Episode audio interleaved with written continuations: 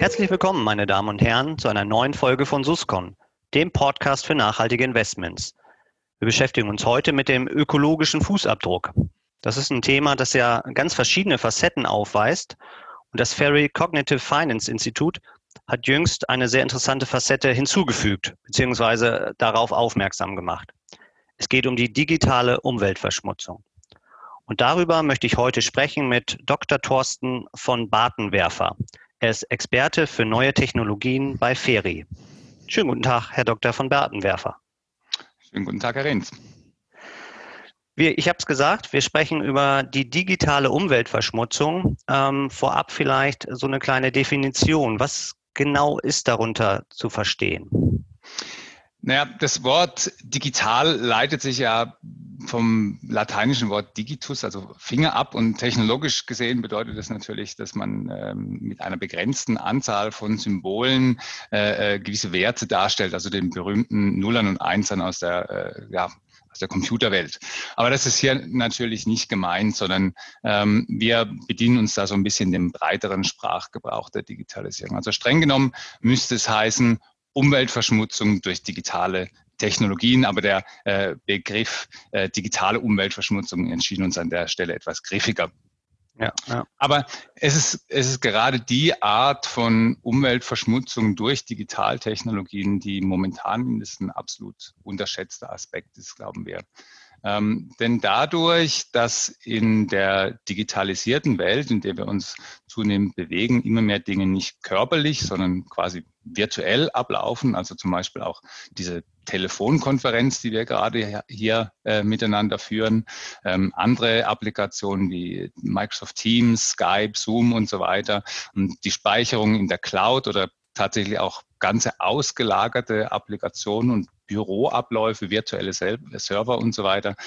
Da hat sich so ein bisschen die Wahrnehmung eingeschlichen, dass alles, was digital ist, auch gleichzeitig irgendwas ähm, ja, Umweltschützendes und Ressourcenschonendes mitbringt. Ja. Und das stimmt vielleicht auch so weit, als dass wir uns im Bereich von Substitution befinden. Ähm, und so diese Art von Vergleich ist auch das, was uns jetzt als Menschen am, am nächsten liegt. Also wenn ich beispielsweise hier aus Zürich nach Hamburg fliege, um an einer 30-minütigen Besprechung teilzunehmen, dann ist es natürlich ein ungleich größerer Ressourcenverbrauch als eine, eine Webkonferenz mit, mit 4K-Vollbild.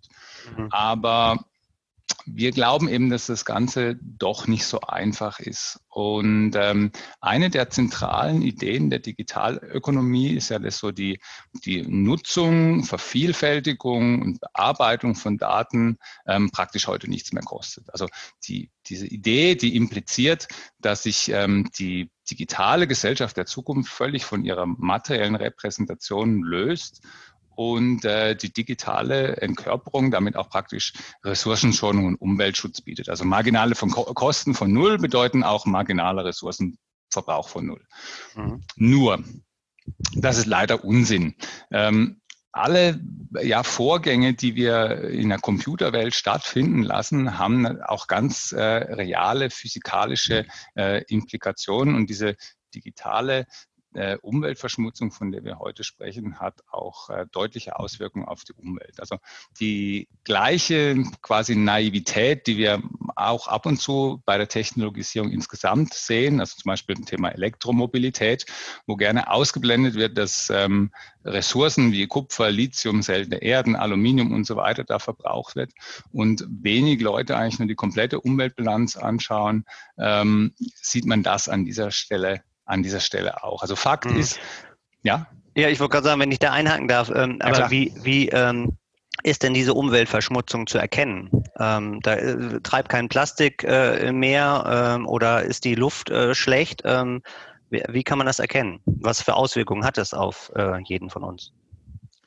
Naja, die, diese digitale Umweltverschmutzung, die ist eben tatsächlich relativ, ähm, relativ schwierig zu erkennen. Also ähm, die, diese ganzen äh, Vorgänge, die brauchen, brauchen natürlich Strom.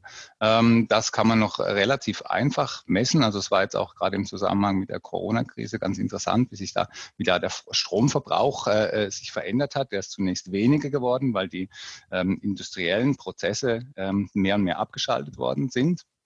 Der hat aber äh, dann deutliche Spitzen, auch sichtbare Spitzen gesehen. Also das ist ein, das ist ein Aspekt. Und äh, den anderen Aspekt, den man, äh, den man gerne ausblendet, ist, dass ähm, diese, diese ja, Prozesse, die wir da äh, in Anspruch nehmen, nicht nur hier auf meinem praktisch Computermonitor und zu Hause Strom verbraucht, sondern dass da so ähnlich wie bei einem Eisberg ein ganzer, äh, ein ganzer großer ähm, unterliegender Teil von Dingen ist, ähm, die Ressourcen verbrauchen. Das sind zum einen natürlich diese ganzen äh, elektronischen äh, Geräte. Also man schätzt ungefähr, dass ähm, 20 Prozent äh, von dem Energieverbrauch während des Herstellungsprozesses eines Autos beispielsweise anfallen, aber bei Mikroelektronik sind es ungefähr schon 50 Prozent. Das heißt, der Laptop, okay. den Sie kaufen, der hat, ähm, der hat praktisch 50 Prozent seiner Gesamtlebensenergie schon verbraucht, wenn Sie ihn zum ersten Mal, das erste Mal auspacken. Mhm. Und an der Stelle ist es natürlich so, dass es ähm, dass nicht nur diese also Geräte und der Verbrauch, ähm, äh, der lokal bei Ihnen stattfindet, äh, Ressourcen verbraucht, sondern es ist wie gesagt ein ganzer Eisberg darunter. Also ähm, wir haben da ein Modell, an dem wir uns äh, an dem wir uns anlehnen vom äh, World Resource Institute und es besteht aus drei Teilen eigentlich. Der erste Teil ist der sogenannte Bereich der äh, Infrastruktur, ähm, der zweite ist die Bereitstellung und das dritte ist die die Verwertung. Und Infrastruktur bedeutet bedeutet in dem Zusammenhang, dass sobald Sie ähm, etwas benutzen, was quasi auf das Internet zugreift, das natürlich einerseits bei Ihnen lokal abläuft, aber auf der anderen Seite natürlich, ähm, dadurch, dass das Internet eben das Internet ist, ähm, einen ganz, ganz äh, weltweiten Impact dann nachher hat. Also Ihre, Ihre Anfragen, die werden über ein Datencenter äh, geroutet praktisch. Da, da werden, ähm, da gibt's ähm, Stromflüsse, die da, äh, die da laufen. Da wird Ihnen was zurückgemeldet, da werden Packets äh, durch die gesamte Welt dann nachher geroutet. Dazu bauen sie Glasfaser, Datensenden, Funkmasten, äh, ähm, zum Teil auch diese smarten Internet of Things Dinge. Und das, diese ganzen Dinge werden mit aufwendigen Verfahren hergestellt. Und das ist einfach nur die Infrastruktur.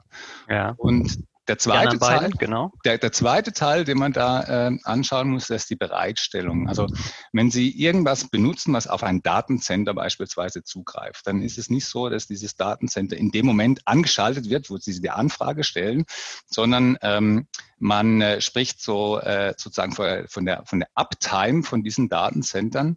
Und diese Uptime äh, beträgt bei den Datencentern normalerweise weit über 99 Prozent. Also 99 Prozent der Zeit sind diese Datenzentren bereit, auf einen relativ großen Ansturm von Anfragen aus dem Internet ähm, dann sofort zu antworten. Und diese Bereitstellung, die verbraucht natürlich auch Energie, weil es ist, man muss sich das so ähnlich, ähnlich vorstellen wie bei einem Kraftwerk. Das kann man nicht dann erst hochfahren, wenn irgendjemand äh, den Strom äh, anschaltet bei sich zu Hause und das muss ständig zur Verfügung stehen. Und diese Bereitstellung, die ist ein großer Teil dieses, ähm, ja, dieses unterschätzten Ressourcenverbrauchs, die wir mhm. haben. Und eigentlich der dritte Teil, der, der relativ klein ist, ist eben die tatsächliche Verwertung. Also das heißt, wenn ich äh, wenn ich irgendwie ein, ein Video streame oder wir uns per Videokonferenz miteinander unterhalten, dann gibt es variable äh, äh, Ressourcenaufwände, die durch das entstehen. Das ist aber eigentlich ein relativ kleiner Teil dann noch. Ja.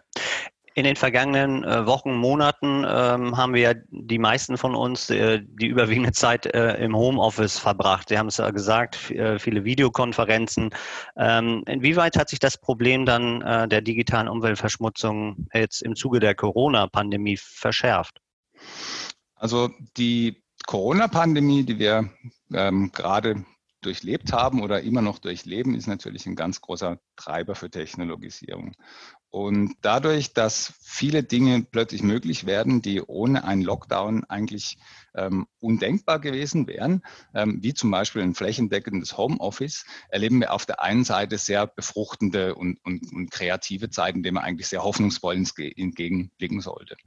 Ähm, die Corona-Pandemie, wie wir alle wissen, hat zu einem sehr sprunghaften äh, Anstieg des mobilen Arbeitens geführt. Also Millionen von Büroangestellten wurden plötzlich ähm, aus der Arbeit ins Homeoffice geschickt. Und ähm, interessanterweise kam relativ bald die Sorge auf, dass diese meistgenutzte Dateninfrastruktur, nämlich das, das Internet, was wir, was wir benutzen, was, worüber unsere Telefonate inzwischen laufen, Geldautomaten teilweise funktionieren über dieses Internet und so weiter, dass das der massiven Auslastung ähm, nicht standhalten könnte. Mhm. Und ähm, eine Konsequenz, ganz interessant, war auch, dass ein, äh, ein Streaming-Provider Netflix die Auflösung äh, der Filme, die sie äh, da geschickt äh, schicken, die sie auch zu Hause anschauen können, äh, relativ äh, stark reduziert hat, um da auch Band, Bandbreite Bandbreite zu sparen. Und ähm, die, die Datenautobahnen, das merkt man jetzt und diese, diese Entwicklung, die jetzt vielleicht erst gerade angestoßen wurde, nämlich dass die Gesellschaft sich tatsächlich relativ nachhaltig doch verändert, durch diese Konsequenzen aus der Corona-Krise, die führt dazu, dass die Datenautobahnen in Zukunft noch sehr viel breiter werden müssen als jetzt. Ähm, da fragt man natürlich, ja, wieso ist das so? Weil es hat ja ganz gut funktioniert. Aber wir sehen zum Beispiel, ähm, dass ähm, im Bereich Virtual Reality sich in die Zukunft äh, relativ viel entwickeln wird. Also das ist so, muss man sich so vorstellen, äh, das ist so die, die haptische Videotelefonie in, in, in 3D, die dann irgendwann mal tatsächlich äh, ein physisches Meeting relativ, äh, relativ gut doch ersetzen kann. Ähm, und das wird sehr, sehr viel Bandbreite benötigen. Und es gibt zum Beispiel auch schon Fitness, Virtual Reality Fitnessstudios, das ist ein bisschen esoterisch, also ich macht noch nicht so wahnsinnig viel Sinn, aber es ist immerhin ein Start. Ja, ja. Und okay. Ja, Entschuldigung, ja, erzählen Sie weiter. Ganz, ganz kurzfristig ist natürlich durch diese Pandemie, wenn wir jetzt mir diese physische Komponente anschauen, sind natürlich die Verkaufszahlen von Laptops, Peripheriegeräten äh, und so weiter äh, in der Corona-Phase wirklich explodiert. Also Profiteure sind da Hardware, Chip-Hersteller und, und so weiter. Mhm. Sie haben jetzt ja ähm, im ähm, Institut da so eine ähm, Untersuchung gemacht, ein, ein Briefing. Ähm, was ist Ihnen da besonders aufgefallen oder was, was äh, macht Ihnen besonders Sorgen im, im ähm, Ressourcenverbrauch der Digitalökonomie? Ähm, haben Sie da ein paar Zahlenbeispiele? Sie sagen, das ist ey, wirklich bedenklich. Ähm, ja, also man kann, man kann diese beiden Teile in, in, kann es eigentlich in zwei Teile aufteilen. Das eine sind, äh, ist Datenverkehr und, äh, und die Geräte. Und da kann man auch aufteilen auf die, auf die Firmen und auf die Endkonsumenten. Wenn wir zum Beispiel ähm, die äh, Endkonsumenten anschauen, dann bestätigt Akamai, das ist eine der größten äh, Computing-Plattformen, dass der Datenverkehr im Internet tatsächlich ja, um, um gut 100 Prozent angesprungen ist in dem, im, im Vergleichszeitraum. Und ähm, interessanterweise ähm, sind da ähm, ähm, Web Dienste außerhalb von, von jetzt mobilen Applikationen, was vielleicht auch damit zu tun hat, dass die Leute weniger pendeln aktuell, sind da relativ stark, stark angesprungen. Also Facebook, äh, Netflix, YouTube äh, und so weiter. Und was natürlich einen ganz extremen Boom erlebt hat, ähm, sind, äh, sind äh, also, also äh, Anwendungen, die praktisch den sozialen Austausch substituieren, beispielsweise äh, Hausparty oder Google Duo, Nextdoor und so weiter. Diese, ja, diese, ja. Art, diese Art von von, diese Art von Dingen. Und das ist, das ist einmal die, die, die praktisch die Daten, ähm, die Datenmenge, die sehr, sehr groß angestiegen ist. Und dann haben wir natürlich eben dieses wieder das Spiegelbildliche auf der physischen Seite. Also wir haben äh, beispielsweise gesehen, dass die Verkäufe von, von Webcams in den USA um mehrere hundert Prozent äh, in die Höhe gestiegen sind. Äh, Computermonitore mehrere hundert Prozent, Modems, Lernsoftware, all diese Dinge haben, haben, äh, haben, äh, haben sehr, sehr stark zugenommen im Verkauf. Mhm. Und in Europa interessanterweise hat sich das, ähm, das Geschäft mit äh, Druckern und äh, auch Faxgeräten äh, um äh, sogar über 1000 Prozent äh, vergrößert. Ähm, das ist insofern ein bisschen lustig, als ähm, gerade diese Geräte, äh, mal abgesehen von den Bildern, die man vielleicht äh, für die Kinder ausgedruckt hat zum Anmalen in der Zeit, ähm, so ein bisschen ähm, ja eine Brücke in die vergangene, undigitalisierte ja, Welt äh, darstellen. Ja. Und das zeigt eigentlich, wie viel, wie viel Potenzial wir tatsächlich auf dieser Ebene dann nachher, dann nachher noch haben. Ja, ja. Sie haben jetzt ja äh, das Thema angesprochen, ähm, der Umweltverschmutzung, der digitalen Umweltverschmutzung. Gibt es denn schon äh, Lösungsansätze beziehungsweise Möglichkeiten, äh, um das zu reduzieren? Was haben Sie da ähm, erforschen können? Ja, also es ist so, dass ein, ein Teil kann man natürlich kompensieren. Also das heißt, ein Teil, das eben zum Beispiel diese vorhin angesprochenen Videokonferenzen anstatt Flugreisen, ist natürlich ähm, auf der Seite, hat mindestens mal relativ ganz gut äh, ein, ein, eine positive Bilanz, die man, ja. da, die man da rausziehen kann. Ähm, der, der Energiehunger der Digitalökonomie, die übrigens äh, so viel ähm, Energie verbraucht aktuell ähm, wie die Airline-Industrie, also diese ganzen Datenverarbeitung verbraucht ungefähr acht Prozent der, ähm, der Energie, die auf der Welt produziert wird, mit rasant steigender Tendenz. Ähm, das hat auch gewisse positive Nebeneffekte. Also beispielsweise hat Handelsblatt vor einigen Wochen berichtet, dass äh, Hightech-Konzerne wie zum Beispiel Google ähm, oder Amazon sogenannte Power Purchase Agreements äh, äh, machen, bei denen sie ähm, praktisch den gesamten ökologisch produzierten Strom äh, von äh, Produzenten abkaufen und damit praktisch diese, diese Industrie als Ganzes, als Ganzes dann ähm, äh, stützen. Mhm. Und ähm, was auch, was auch, was ich auch ganz interessant fand bei unserer, äh, bei unserer Recherche ist, dass ähm, von den Variablen Daten aufkommen. Und es gibt, ähm, es gibt äh, beispielsweise ein Tool, das heißt Carbon Analyzer. Das ist ein, ein Add-on für, für, für Firefox, was Sie äh, sich installieren können, wo Sie sehen können praktisch, wie viel Energie das verbraucht, was Sie gerade im Browser machen. Ähm, ein ganz großer Teil dieser unsinnigen äh, Daten und dieses Datenverbrauchs geht interessanterweise auf Werbung zurück. Also wenn wir heute durchs Internet surfen, dann streamt uns ständig irgendwelche bewegten Bilder, äh, kommen uns da entgegen und ähm, ganz pragmatisch ähm, und das schont nicht nur äh, Umweltressourcen, sondern auch ihre Nerven. Wäre zum Beispiel ein, ein Werbeblocker zu installieren an der Stelle tatsächlich. Ach, okay. Ja. Ähm, und was, wenn Sie auf die physische Ebene dann nachher wieder wechseln, dann ist natürlich das Thema Elektroschrott dann an der Stelle ein bisschen ein älteres Thema, aber wird eben durch die Durchdringung mit solchen Geräten, also heute hat ja äh, ein normaler Haushalt nicht, mehr, nicht nur ein Tablet, sondern fünf, ähm, wird natürlich da wesentlich interessanter. Und da ähm, sind Lösungsansätze natürlich, ähm, dass Sie darauf achten, dass Sie ähm, ähm, Geräte verwenden, die zum Beispiel keinen fest verbauten verbauten Akku haben äh, oder anders äh, irgendwie modular und ähm, damit auch etwas upgradable und ressourcenschonend äh, hergestellt sind. Hm. In Ihrer Untersuchung sind Sie ja auch auf den ökologischen Fußabdruck äh, auch eingegangen. Ähm, und der wird ja immer mit dem CO2-Ausstoß ähm, verbunden. Ähm, Sie sagen, das reicht aber nicht. Man muss auch weitere äh, Aspekte hinzuziehen. Ähm, vielleicht können Sie da kurz mal was zu sagen. Ja, also der CO2-Ausstoß ist natürlich ein ähm, sehr plakatives, aber vielleicht auch simplizistisches Mittel. Also es, äh, der Vorteil davon ist, dass es relativ einfach äh, messbar ist und auch ähm, staatliche Steuerungsansätze die wir jetzt aktuell schon sehen und auch in, in Zukunft, also Emissionshandel und so weiter, ähm, setzen da natürlich an. Von daher hat, ist, ähm, ist dieser CO2-Ausstoß schon ähm, was auf einer pragmatischen Ebene Sinn macht.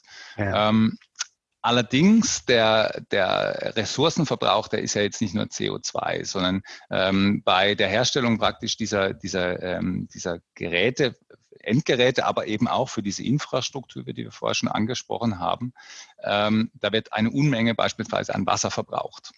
Ähm, und äh, auch bei, diesen, bei dieser Ressource oder auch bei, bei äh, Rohstoffen wie ähm, seltene Erden, Kupfer und so weiter handelt es sich natürlich um Ressourcen, die, die dadurch halt konsumiert werden. Also ein Beispiel ist, äh, sind diese Halbleiterfabriken und äh, so die normale Halbleiterfabrik, die eben Computerchips herstellt, ähm, die verbraucht im Schnitt ungefähr 15 Millionen Liter Wasser pro Tag. Und wenn Sie sich vorstellen, dass Sie ungefähr 200 bis 300 solcher Fabriken äh, momentan produktiv auf der Welt haben, dann sind es rund eine Billion Liter Wasser, äh, die da äh, pro Tag verbraucht wird. Wahnsinn, und, ja. Und daneben entstehen eben jede Menge an Elektroschrott. Äh, äh, Gold wird verbraucht, äh, Silber, Palladium, Kupfer, seltene Erden und so weiter. Und tatsächlich sind die, die Konsequenz aus diesen ganzen Dingen ist, dass relativ viel Abfall produziert wird. Und heute sind eben tatsächlich fünf Prozent des Abfalls, Feststoffabfall auf der Welt, der anfällt, ähm, sind, sind Elektroschrott tatsächlich. Mhm. Und in unserer Publikation gehen wir darauf ein bisschen vertieft auch darauf ein, was jetzt neben CO2, was, was tatsächlich also eine, eine, eine, gute Idee ist, um, um das zu messen, eben weil es relativ einfach äh, handelbar ist, warum man eben den ökologischen und äh, Wasserfußabdruck eben ebenso mit einbeziehen sollte.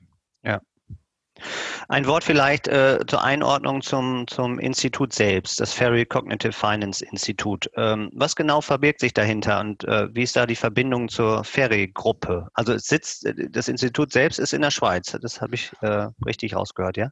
Nein, das Institut ist in, äh, ist in Bad Homburg. Ah, okay. ähm, ein, ein, Teil der Ferry-Gruppe sitzt eben in der Schweiz, äh, zu, dem, zu dem ich gehöre, aber das Institut selber ist in, in Bad Homburg. Ähm, ist aber ähm, ausgelagert quasi aus dem, aus dem täglichen Geschäft. Also das Ferry Cognitive Finance Institut versteht sich so als strategisches Forschungszentrum oder ja, Denkfabrik, Denkfabrik der Ferry-Gruppe. Und ähm, da geht es also darum, ähm, tatsächlich äh, Analysen äh, durchzuführen, Methoden zu entwickeln, um eher die langfristigen Aspekte von äh, Wirtschafts- und Kapitalmarktforschung ähm, auszu, auszuleuchten. Mhm. Ähm, wir sind so ein, ein Team, was, was was relativ interdisziplinär ist, also verschiedene akademische Hintergründe, die wir mitbringen. Meine ist jetzt im Bereich Technologie hauptsächlich, wo ich auch operativ dann äh, als Portfolio-Manager tätig bin. Aber ein, äh, ein ganz, äh, ganz wichtiger Punkt ist, dass dieses äh, Ferry Cognitive Finance Institut also nicht nach innen schauen will auf die Ferry, sondern nach außen. Und da ist ähm, unser Zugang zu einem sehr, sehr großen und sehr, sehr leistungsfähigen Netzwerk von externen äh, Experten, die uns für die einzelnen Themenbereiche dann äh, zur Seite stehen, ist da entscheidend. Mhm. Wenn Sie sagen, dass Sie selber auch als Portfolio Manager ähm, aktiv sind, das bedeutet, dass die Erkenntnisse aus diesen Untersuchungen des Instituts dann auch mit in die Portfolios, äh, in, die, in die Asset Allocation mit einfließen? Genau, also wir haben äh, eigentlich drei Schwerpunkte bei der Ferie. Das ist Investment Research, Investment Management, was Sie gerade ansprechen, und Investment, Investment Consulting. Und wir versuchen halt ähm, mit diesen Ideen aus dem Cognitive äh, Finance Institut ganz langzeitbezogene Zukunftstrends zu analysieren und ähm, dann das innerhalb von äh, ähm, bisschen einer operativen Anwendung dann, dann runterzubrechen. Also die Idee ist so, ähm, den kompletten Prozess abzubilden vom Blick in die Zukunft und ganz klar über den Tellerrand des Investierens auch hinaus, weil diese Themen, die wir jetzt gerade angesprochen haben, die sind relativ schwierig investierbar. Das mhm. dann aber weiterzuwenden zu einer strategischen und schließlich auch ähm, zu einer taktischen Entscheidung in äh, Fonds und das, was ich mache, eben im Einzel, Einzelaktien dann nachher. Ja. Wir sind ja ein Podcast für nachhaltige Investments. Ähm, insofern die Frage, ähm, wie, wie bewerten Sie das Bewusstsein der Investoren an solchen ökologischen Fragen, wie wir es jetzt auch gerade besprochen haben, die digitale Umweltverschmutzung? Mhm. Ähm, ist das schon angekommen? Ist es überhaupt bekannt? Ist da Interesse äh, von Seiten der Investoren vorhanden? Also es ist angekommen und es ist auch bekannt und es gibt äh, ein enormes Interesse tatsächlich, was wir sehen. Ähm, was man, glaube ich, machen muss, ist, ähm, man muss äh, etwas unterscheiden zwischen den institutionellen Investoren und auch privaten Investoren. Also wir haben, wir haben bei uns beides. Und bei den institutionellen gibt es ganz klar eine sehr, sehr starke äh, Bewegung in diese Richtung. Also da ist das Thema voll an, angekommen und sowohl auf der Anbieter- als auch auf der Nachfrageseite kommt da eigentlich ähm, keiner mehr drum rum.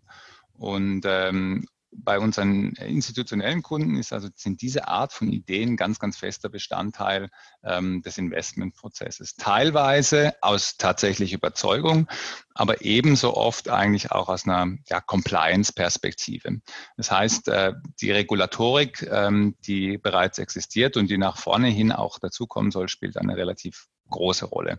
Und das ist im Prinzip auch okay, denn schließlich soll ja auch mein Vorsorgewerk nicht den, den Wertekompass von einzelnen Personen und Managern umsetzen, sondern ähm, es geht da um die Optimierung unter gewissen Nebenbedingungen, die der Staat und Gesellschaft diesen Art von Unternehmen ganz äh, zu Recht auch auferlegen. Mhm. Und ähm, warum sage ich das so? Sobald wir ähm, den, die, die, die, eine Einzelwirkung, Einzelbewertung auch von, von, von ökologischen und damit auch ethisch-moralischen Werten machen, wird es dann auch relativ schwierig. Und damit kommen wir auch so zum in, in, äh, vom institutionellen Investor zur Privatperson. Ähm, bei privaten Investoren sehen wir das Thema sehr, sehr viel vielschichtiger. Also hier geht es nicht darum, Vorgaben zu erfüllen, sondern teilweise auch Ideologien und eigene Ideen in der Finanzanlage ähm, umzusetzen. Und da haben wir natürlich eine relativ hohe Heterogenität. Also wir ja, haben so ja. Investoren, die einfach Tick the Box machen und sagen, im Zweifel wähle ich halt eine Anlage mit Anla äh, Nachhaltigkeitsaspekten. Und wir haben auch andere, ähm, die wirklich ganz, ganz ähm, dediziert äh, eigene, ja, eigene äh, Werte in ihren Portfolios abbilden möchten. Und da versuchen wir halt bestmöglichst zu beraten und mit unseren Investmentprozessen zu unterstützen. Wunderbar. Jo, wir sind schon am Ende angelangt äh, unseres Podcasts. Zum Schluss ähm, fragen wir aber immer unsere Gesprächspartner nach einem Literaturtipp. Ähm, welchen haben Sie für uns äh, und warum? Also es ist ganz interessant. Ähm, wir haben natürlich ähm, für unser Cognitive Briefing zu diesem Thema ähm, eine relativ weitreichende Recherche gemacht. Es gibt einige Bücher, die Sie im Bereich von, von Einzelthemen haben, also zum Beispiel Elektroschrott. Da, da gibt es gewisse Abhandlungen, aber diese, dieser Ausblick tatsächlich auf dieses Momentum, was die digitale Ökonomie momentan hat und aber diese, diese eisbergartigen Konsequenzen, da gibt es eigentlich momentan nicht wirklich, ähm, nicht wirklich ähm, Bücher dazu. Also was wir gemacht haben, wir haben uns sehr stark informiert aus, äh, aus Internetquellen. Da gibt es auch akademische Studien zum Teil, die sehr, sehr wertvoll sind und äh, haben in unserem Cognitive Briefing auch eine Vielfalt von, Vielzahl von Quellen dafür auch äh, zusammengestellt, ähm, die da auch äh, frei abrufbar sind dann nachher.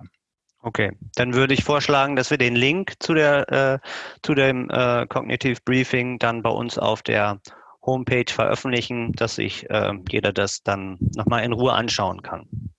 Sehr gerne. Wunderbar, vielen Dank, äh, Herr Dr. von Bartenwerfer, für das interessante Gespräch. Und äh, vielen Dank auch Ihnen, meine Damen und Herren, für Ihr Interesse. Ich hoffe, Sie sind beim nächsten Mal wieder mit dabei. Tschüss und auf Wiedersehen. Herzlichen Dank.